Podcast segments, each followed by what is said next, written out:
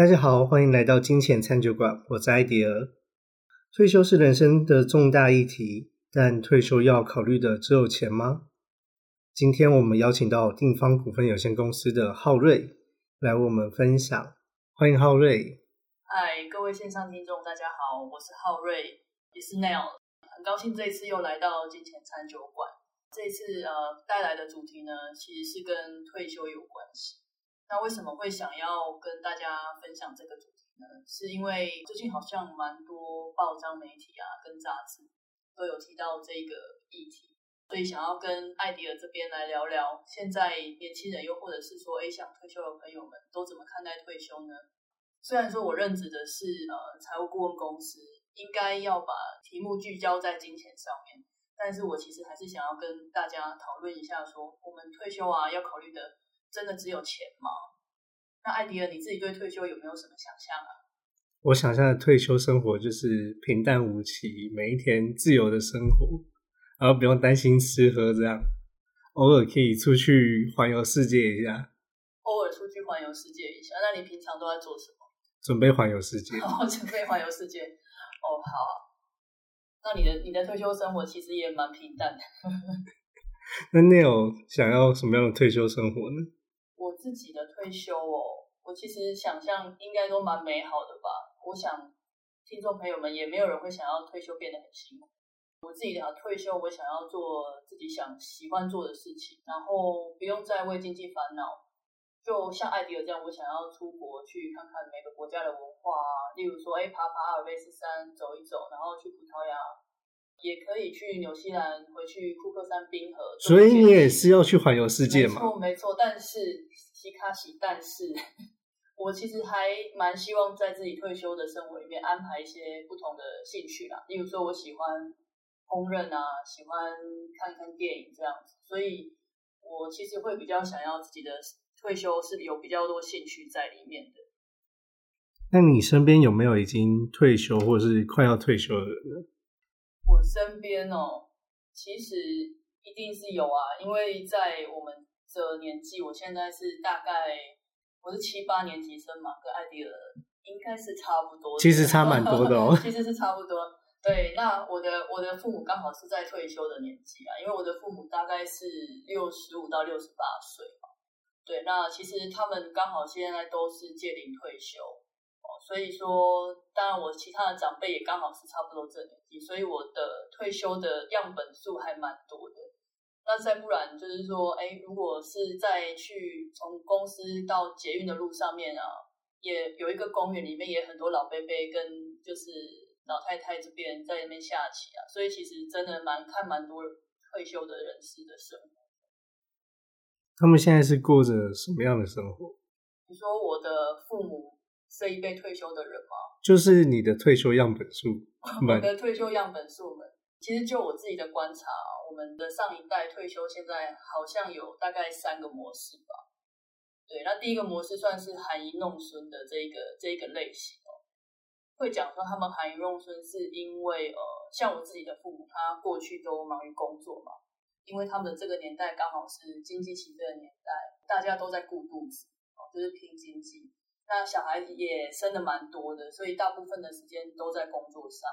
一天除了睡觉以外，大概时间都是 focus 在赚钱这件事情上，蛮少跟我们这一代互动。恰巧刚好在现在晚年的时候啊，像我自己的弟弟就已经有小朋友了嘛，所以他们就开始诶照顾孙子。像现在他们照顾孙子就很像回到我们小时候在照顾我们的时候，重温那个时光这样子。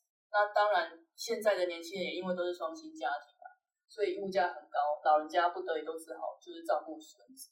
所以说，其实他们有一派是在这样就是含饴弄孙的情况。除了这个，还有一个比较特别的是比较封闭的类型。我为什么讲说他们会是比较封闭的类型？是我自己身边的一些朋友们有的长辈是这个状况，因为他们退休之后啊，重心就转换嘛。就又没有办法像之前在工作上面一样有人气啊，或者是工作上面取得成就感，然后就会比较封闭。像这样子的老人家，其实就会喜欢看购物台啊，然后喜欢听政治名嘴在聊天。妈妈国家大事嘛，就觉得好像也蛮有参与感的这样子。之前啊，其实有听过一个广播的专访，那他是一个电台的主持人，是专门在主持那些阿公阿妈他们喜欢的保健食品啊，还有一些日常用品的那个电台。然后这个主持人就有分享啊，就说其实这些老人家他们没有真的很爱看节目，只是因为没有人陪他们，所以他们只好在借由跟主持人的互动里面，有一点在与人互动的感觉。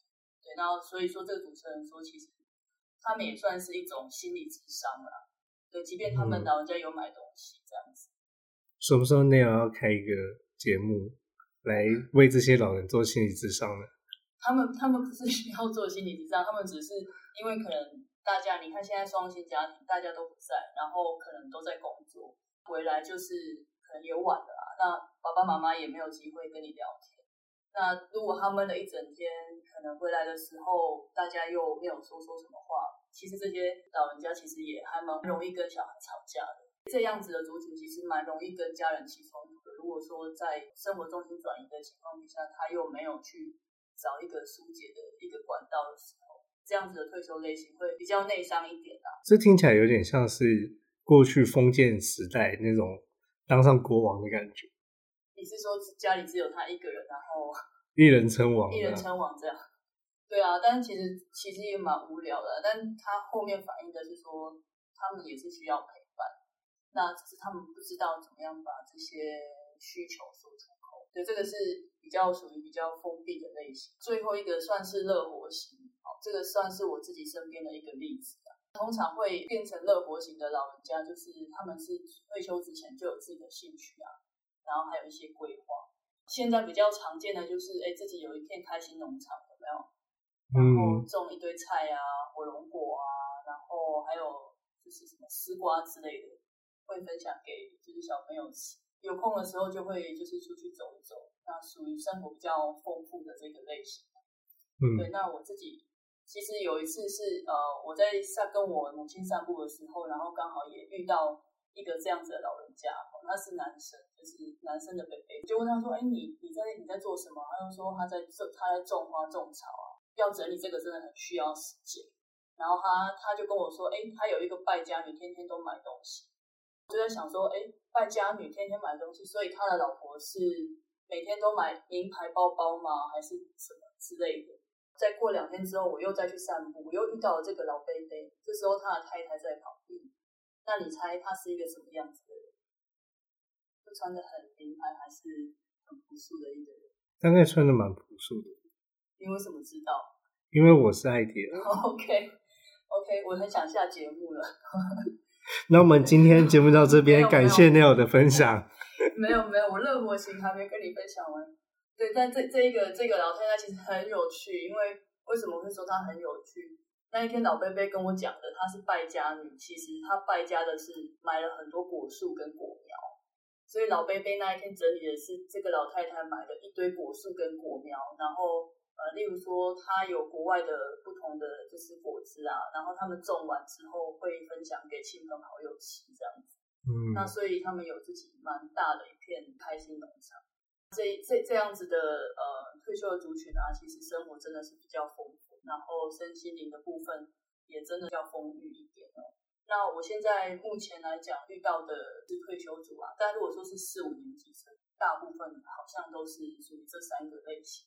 那不知道七十八啊，不是七八年级生退休的时候，大概都会是什么样的状况？七八年级生的话，我觉得应该会蛮有趣的吧，因为我们的父母就是我们的上一代，其实他们有经历过农业社会嘛，那农业社会是基本上都比较劳力密集，所以其实他们会希望在六六十六十五岁退休，是因为在那个年纪他的体力也到了一个临界点，所以说以我们现在这个年纪的话，基本上。大部分的工作都比较没有那么劳力密集，然后也比较多不同的资讯参考，所以现在蛮多人应该是也想要边玩边退休，或是提早退休。嗯，你有想提早退休的意思吗？我打算现在就不工作。OK，我们又要下戏。对对对，所以我我觉得现在七八年级生可能会是比较百花形态的各种对退休的想法啦，所以其实还蛮特别的这样子。艾迪尔，你有没有发现这几年啊，退休两个字啊，热门到好像真的是天天都有一些相关的新闻啊。打打开 Google 搜寻“退休”两个字，就会看到什么一千万退休啊，或者是存多少钱退休啊等等的，不然就是什么下流老人，吓到要吃手手这样。下流老人，你应该不会是下流老人啊？你现在还那么年轻，我还没有老。啊，说的也是啊，对对。但讲到下流老人这个字啊，你知道这个词是从哪个国家来的吗？韩国吗？不是那个什么寄生上流那个吗？寄生上流是韩国没有错，但是下流老人是从日本来的。日本为什么是从日本？其实日本啊，它它是一个蛮就是高龄化的社会啊。对，那这个词的意思其实是没有办法照料自己生活的贫穷老人家这样子。那其实我们来看你刚刚讲的日本哦，为什么退休会讲到日本？因为日本算是一个。六十五岁高龄人口占一整个国家的人口数百分之三十以下。换句话说，你走在路上，三个人可能就一个人是老人家。对，就是说，其实，在三分之一的人口数有是老老人家的状况底下，他们大部分都需要出来工作。可是他们年纪不是已经到就是退休的年纪了，怎么还在工作？是因为兴趣吗？还是因为没有钱？你很有兴趣吗？我就跟你说，我是工作狂，我可能六十五岁还在工作。这样子也有可能，不过他们的状况可能没有像你这么去有了。他们是属于真的是需要这份薪水、这份钱，然后才出来工作，因为要维持生活重心嘛。那因为日本最近因为高龄化的关系，然后又少子化，那其实有部分的年轻人也因为就业环境不好，没有出来上班。这些老人家除了要维持自己的生活所需以外呢，很有可能他还要抚养他自己成年的小孩，所以他必须要自己出来工作。日本的形态应该是说，其他社会也是可能有这种状况吧，就是你年纪大了之后再出来就业，薪水会高还是低？应该不会高到哪里去吧？如果只是做图书馆管理员，而不是开一间图书馆的话，开一间图书馆。你说独立书店之类的吗？对啊。OK，你你老了之后可以开一间吗？我应该是没有这个打算。那你打算环游世界就好，就对了。对。就是他们其实是真的领的相对以前比较低的薪资，其实可以想象得到这样子的环境对他们来讲是一个很大的压力，所以日本也常常在传出一些孤独死或是一些老独居老人。自己去世的这个状况，近年来也有一些相关的影片，例如说遗物整理师啊等等，都有拍摄到这样子。对，那当他们没有办法去做这样子的工作，抚养整个家庭的时候啊，那就有可能就整个全部垮掉。这个就是现在高龄化社会带来的困境。你觉得台湾的状况有没有很相似？台湾哦，台湾我记得好像也是慢慢的步向高龄化社会嘛。对啊，现在也慢慢的走向高龄化的这个状况了，所以我们也可以以日本的经验去做借鉴啊。那以现在国发会的人口调查，其实他们预估我们在二零五零年的时候啊，台湾六十五岁的人口就会达到七百四十五万，占的人口数你猜是多少？听说是三十六趴，对不对？你是不是有偷看稿？对，台湾到时候的总人口数啊，有百分之三十六会是。六十五岁以上的老人家，所以大家思考一下哦，就是三十呃三三分之一以上的老人家，那你是没有办法提供生产力的。那你去头去尾去除去幼儿跟一些不参加劳动的人的话呢，的劳动的人口是不是就剩很少？嗯，其实这这些比较呃比较少的那些劳动人口，就必须要去抚养我们说的三分之一的老人家，所以其实。我们我们来拿个比喻来讲好了，就我们这这一群退休年龄的老人家，他所需要的就像是一个压力。这些劳动人口呢的人口数跟他们的产出就像一个小木头。大家想哦，哑铃去压木头会怎么样？应该会断掉吧？对，就是直接断掉。原本四分之一，现在的状况是四个人四个年轻人就可以抚养一个老人家，以后就会变成一到两个就要抚养一个。你知道这样子的压力是不是就感觉会很辛苦？是蛮辛苦的。你你的话来讲哈，你们家有几个小朋友？两个，两个。所以家里有一些状况的时候，会不会相对比较有人可以讨论或者是分担呢？这个是啦，有多一个人，有多一个人，有差的。对对对。其实像我自己家里是有三个小孩的，我你生三个了？我不是，我生三个。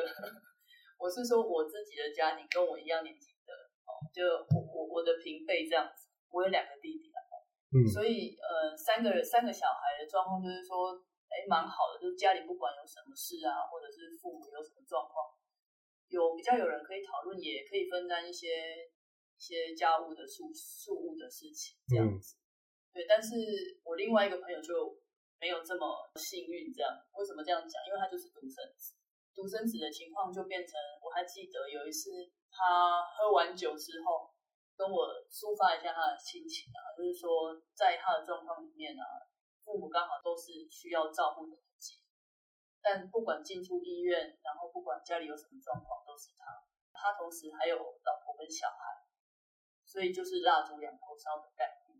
嗯，对，那但是也因为只有他一个，所以他就必须要承担很多很多的事情，这样。也就是因为这样，就我们刚刚讲的，我们就是这一个木头的世代，那上一代也是属于压力，但是只是说他们压力比我们呃对下一代也没有这么多，下一代会更辛苦这样子。那你也要多生一点啊，增产报国。我要我要一年生一个还是半年生一个？如果有办法半年生一个，就试试看。半年生一个可以啊，半年生一个就双胞胎啊。一年生三个的话，就是三分之一季就一个啊，这也是可以的。不过这感觉是不是很久之后的事啊？二零五零年，我算一下哦，现在二零二二，二零五年，所以是二十八年后。哎，刚好是你有退休的时候。你也差不多吧？我还没有，我还差一点。我没有要退休啊。你没有要退休？哦。我就是要环游世界，又没有要退休。那你要有钱啊。对啊，你要有钱才环游世界啊，不然还是需要下一代努力工作的那个指引你环游世界。没有，我就没有要退休啊。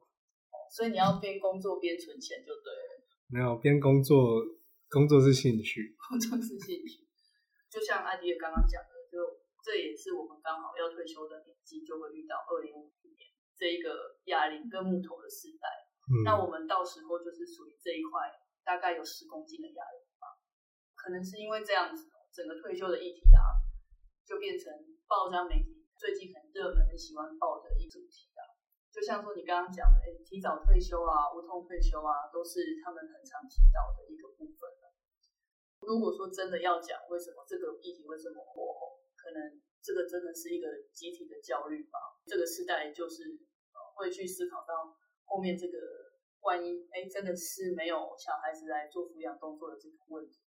那这也是一个社会现象啊，因为基本上少子化嘛，人人口数已经呈现死亡交叉了。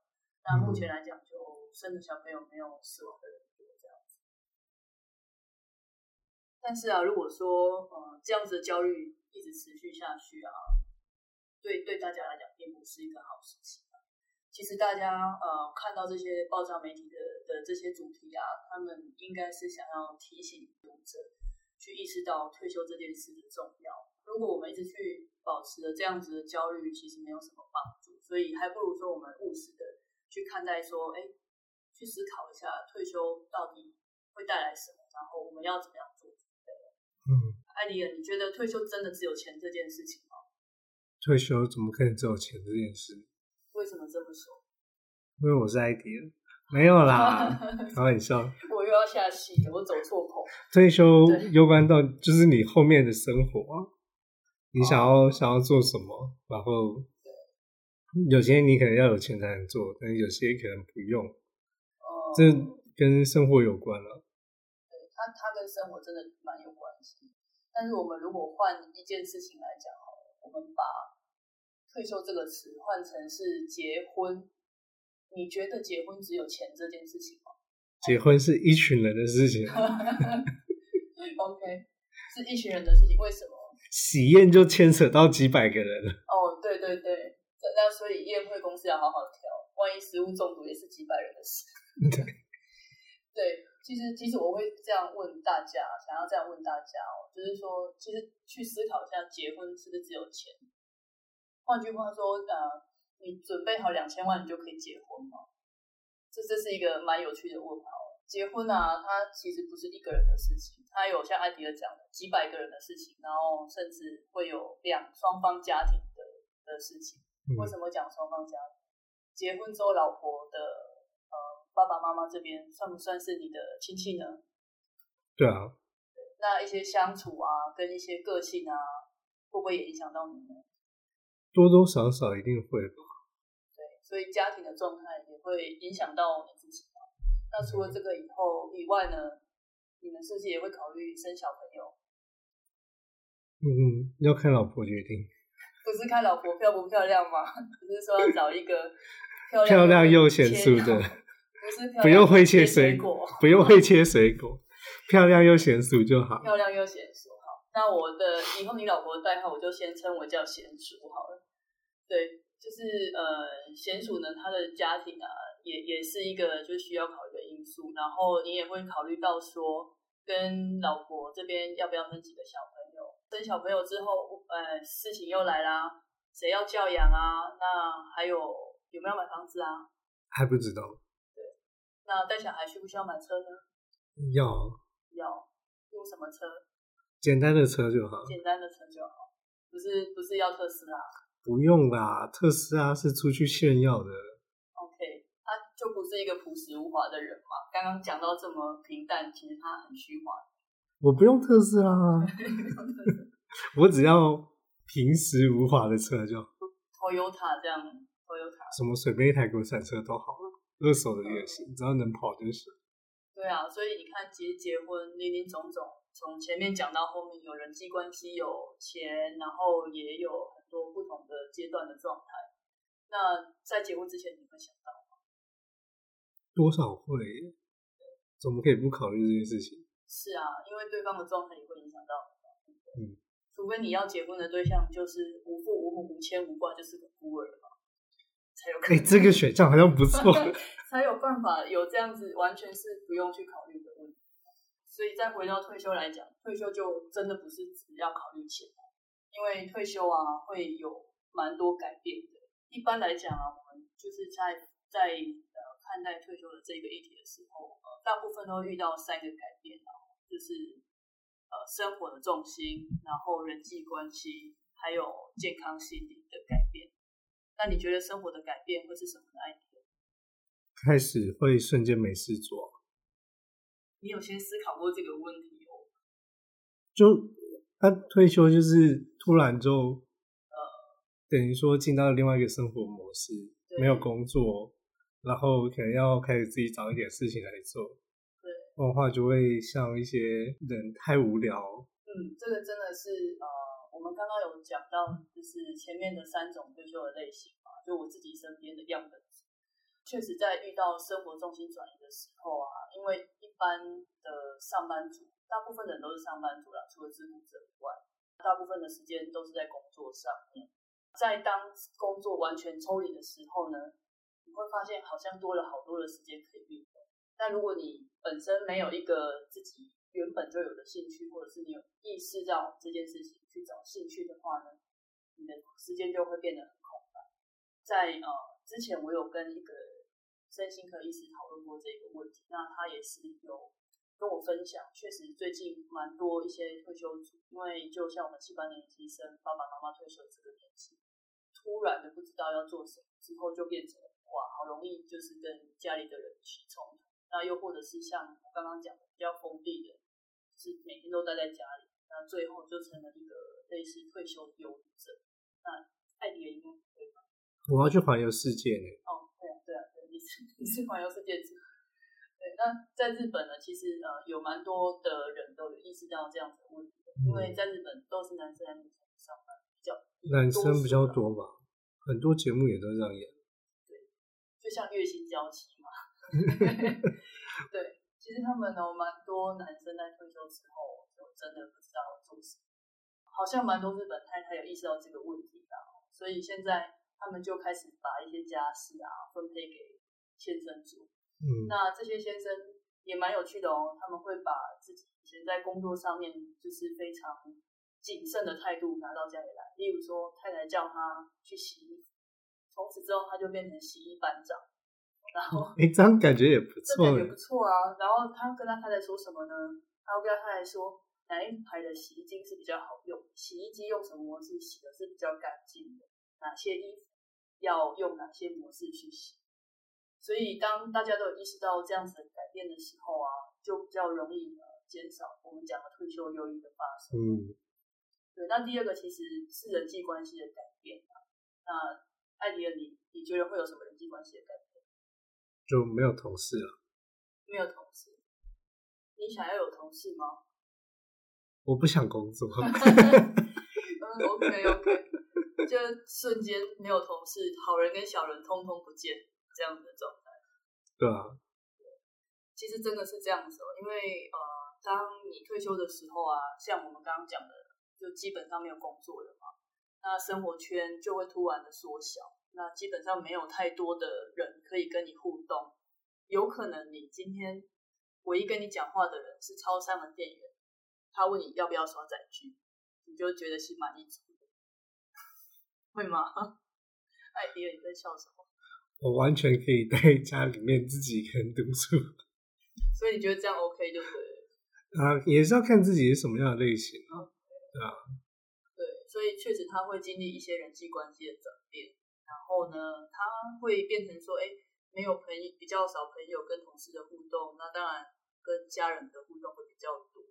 因为这样也有可能带来摩擦，也会比较多。就像我们刚刚讲的，稍微属于比较封闭的族群，因为一整天可能没有人跟他互动的话，那他会有一些期待。那当期待没有被满足的时候，很容易就会吵架，所以就会变成这样子。那最后一个是健康跟心理因素。你觉得老了之后身体会变好吗？有些人老，有些老人身体真的还不错。是老当益壮的意思吗？对啊，你有在喝药酒是不是？可能之前有固定运动啊之类的。OK，这这这样子应该算是比较少数。对啊，但大部分基本上一定会有衰退了。嗯嗯，对，就是说老了之后啊，其实你在健康跟在心理因素都有点改变，尤其是在健康的部分，就年纪大了，可能眼睛会比较雾啊。视网膜病变啊，或者是膝盖啊，胶原蛋白比较少，胶原蛋白比较少，脸会垮，这个是还好。重点是可能膝盖一些钙质的部分会流失，所以你体力当然跟以前会不太一样。所以说，呃，会有一些身体机能上面的退化是还蛮正常的。那所以在呃这三个改变，生活重心、人际关系跟健康跟心理因素的部分啊，它会影响退休就蛮多。但内容为什么会这么问呢？说改变的部分吗？对啊。嗯，其实啊，为什么会特别跟大家提这个改变？因为大部分的人来讲，不会去思考改变的这个问题。你有想过吗？你退休刚刚讲的前面这三种改变。我的人生不断的在改变。OK，呃，其实我自己面对蛮多长辈。然后甚至身边不用讲长辈啊，身边的人，那我们在聊天的时候都会聊到，很容易聊到退休这一块嘛，因为也年纪这样子。但是当我去呃问他们说，哎，你退休的话，哎，你是之后退休是想要做什么吗？他们通常会回我什么？你猜外地人？不知道吧？对他们真的不知道，他们我也不知道，你也不知道，我也不知道他们会回答什么。OK OK，没有，其实真的。还蛮大多数，他们是因为现在工作的劳累，还有经济的问题，呃，压得喘不过气。他们会希望说，他们只想退休，他真的没有去想退休到底会有什么样子的变化。那嗯，去问这个问题是说，呃，当你生活方式有这些改变的时候啊，你所需要的退休金会一样吗？应该会不太一样。那我这边跟各位听众宣传一下。就是我们第四集的节目，诶，是第四集吗？就是我们之前有录一个节目，是计划赶不上变化，还需要做财务规划吗？有兴趣的听众也都可以回去听的。那呃，我们回来讲退休的这个部分哦，确实在呃退休金的准备啊，跟这样子的变化很有关系。为什么会这么说？例如说，你生活重心转移之后，像艾迪尔他想要去旅行，那你现在要不要存旅游的资金？要。对，所以你的退休要考虑。旅游的部分，嗯，那想要高档行程还是一般行程？我要 V I V V V I P 行程。好，那你去当董事长好了，你开一间，对，就就像是刚刚艾迪讲了，他他会有一些像旅旅游的这样的需求。如果要 V V V I P 的行程，那我们回推回来，要以这个为目标去做导向的话，他现在应该只能吃泡面。金额不大，你确定吃泡面不是吃土吗？吃土，对，我可能要吸空气哦。吃土族，对，对，所以说，呃，我们在退休金的这个准备上面啊，下就会有很多不一样的的的方式跟金额。例如说，刚刚讲的健康因素会改变，例如说，呃，可能有一些比较需要照顾的部分啊，这个部分就必须要去做提前的准备。但是呢，大部分的呃文章啊，或者新闻媒体。都会比较聚焦在金钱的处理这一个部分的的这一个面向，但就比较少去思考到说，哎，我们应该是要哦，我们之之后的生活心态再回来看，我们应该要是准备多少？那艾迪尔，你之前啊，就前面不是说你会跑出打打退休会跑出很多文章吗？那他们大概都建议怎么做啊？建议怎么做？可能存个一千万之类的。我有点忘了。我觉得这样不够啊，我应该要二十亿左右可以。所以你真的只能现在开始吃土。我要 V V V I P 型。对，这就是很有趣的地方哦。很多人说想退休嘛，第一个不知道自己退休之后要做什么，所以没有去设想。那第二个是真的，你问他，你你需要多少数字呢？他会给你一个呃，报章媒体上看到的数字哦，大概是两到三千万。嗯哦，对吗？好，好像比较多是这样。但很少去想啊，这两千万到底是怎么样来的？从刚刚的这个生活改变，有没有办法？这个金额有办法符合到你的需求吗？这这这个是一个蛮有趣的议题的。那所以说，当我们去探讨自己生活方式的改变之后，才有办法经过数学的推估，那就才能跑出一个很具体的准备的金额，而不是以两三千万这样子用用幻想的。嗯。也不是像艾迪尔这样二十亿用幻想，二三十亿用幻想。我们必须要实际去实际去看你实际的呃需求跟改变之后呢，再去呃用数学的方式比较具体的把这一个最终的数字把它 mapping 出来，这样子。嗯，那假如我有一个具体的数字之后，我该怎么办呢？拿去赌马吗？拿去赌马，我觉得可以直接拿去买乐透翻倍，那个包牌什么的。你要包牌吗？那那个成功率没有很高哎，你要几次吗？没有啊，我就是包牌啊，就是全包一个人包牌。所以你的你的两三，如果算出来要三千万四千万，你就整个拿去包牌吗？对啊，哎，如果我两三千万可以赚到两亿，这样听起来是蛮划算的。OK，虽然我不是数学家，在这听起来应该蛮划算的吧。各位听众不要听艾迪尔的建议哦，他他是不负责任的建议，对，就是不负责任的艾迪尔，不负责任的艾迪尔。这样子一个数字之后啊，我们应该是要很严谨的去执行这个计划不过呃，我想要跟大家解释一下，哎，这一个计划来讲，我们先回到退休金本身。退休金大家有没有想过它的组成会有哪一些？艾迪尔，你有想过这个问题吗？退休金的组成。自己存包牌赌马，退休金的组成可能是保险啊，对，或是劳健保啊，或者是嗯股票啊。哦，股票的部分啊，你真以为我会去包牌啊？我真以为你会去包牌，因为你就是一个虚华无实的人，这样。我名就平淡无奇。对，那个我们回到退休金的组成哦，其实呃，它是一个类似呃。一个图形的，那所以各位线上的听众，如果你有纸跟笔的话，帮我拿出来，好，那我们就来做一下实做这样子。那如果说没有纸跟笔也没关系，我们在头脑里面想象一下，我们退休金的组成呢，其实就是一个三角形。那最下面呢，就是政府提供。那什么叫政府提供呢？就是我们所谓的劳保里面的老人年金的部分。对，那这一块呢，是由我们每一个月所提缴的劳保去做储蓄的动作。那嗯，在退休的时候呢，我们借领退休之后，我们就会可以去做领取的动作。那现在是以劳保年金的形式去做提供。在这一块的政府提供的这个部分呢，我们来做一个假设：如果是以最高级距，然后四五八零零工作五十年来讲。我们换算回来的话，大概一个月可以领三三点九到四万左右。嗯，这只是一个月月的数字。那艾迪尔觉得这样够吗？我应该是蛮够的。你应该我平淡无奇啊。你平淡无奇哦。好，那我们等下讲到最后，看你够不够。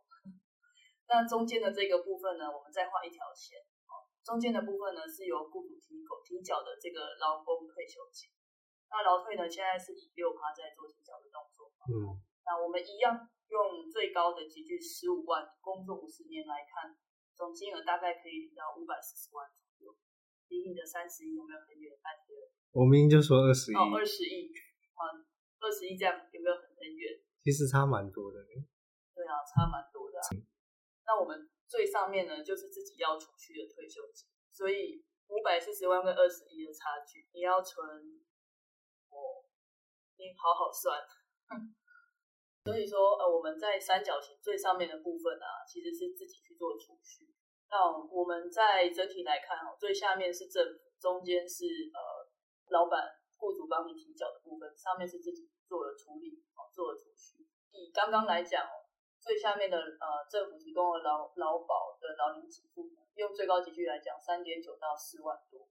中间这一块呢，刚刚一样的假设，它大概总金额是五百四十万。总和上面，如果说你不考虑折现，以我们余命二十五年来看，八十几岁嘛，够不够？就是，应该够了，应该够了。你没有想要当人类是不是？没有，我没有这个目标。没有这个目标，这不在我的退休计划里面。那以余命二十五年来看，就说当下，我们最高可能可以领到一千四百一千七百四十块。嗯，那大家回想一下哦，刚刚报章媒体杂志是两到三千万嘛？对，中间是不是有一个差额？嗯，那这个差额就是我们自己要处理的部分，也就是你自己要去做储蓄，用计划去执行的。艾迪尔来讲的话，它就是二十亿跟跟五百四十万加呃四万的差距，所以这个差距来讲是自己需要去做一个呃执行的计划。回到刚刚退休金的部分哦，其实呃，刚刚的三角形啊，只是给各位听众一个概念哦，就是说我们的退休金的组成是长什么样子，那有谁会去帮你啊挹注这个退休金的准备？我们需要处理的呢，就是在理清这两块挹注的资源之后呢，自己需要准备的部分了。那所以说，回到我们刚刚前面，哎，我们需要什么样子的生活才会知道需要多大的金额？那这个三角形呢，就要看你是直角三角形，还是等腰三角形，还是像艾迪尔这样，它是一个超大的正方形。这个都是很呃，克制化，也看每一个人的需求不太一样。就像刚刚讲的，退休的生活不一样，你需求的生活不一样，你所需要的具体金额就会不太一样。所以说，你刚刚我们看到了三角形啊，想的三角形，就是说你自己去思考，说你想要哪种三角形。是等腰直角三角形，还是呃正方形？像艾迪尔这样，上面自己要储备的很大，就必须要自己去做。你举一个例子来讲，你想要盖五星级饭店，跟盖一个组合屋啊，会用到建材跟方法相同吗？艾迪尔觉得呢？应该还是会有差吧。嗯，是啊？对啊，所以说呃，以退休的需求来讲，不是说。单单的用一个数字去做衡量，而是说你真的去思考清楚，说，哎，退休什么对你来讲什么样子是最重要的？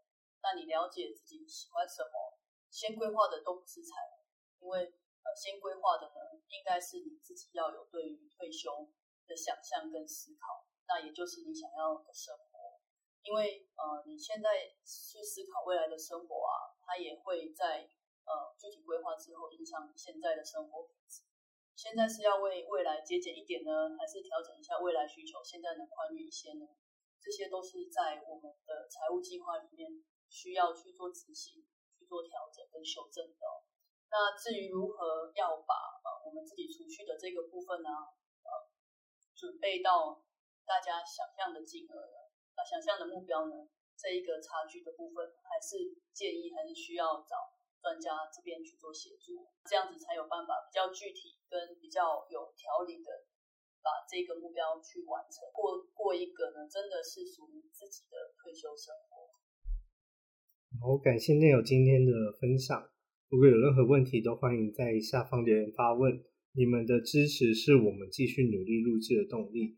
感谢大家的收听，我们就下次见喽，拜拜拜。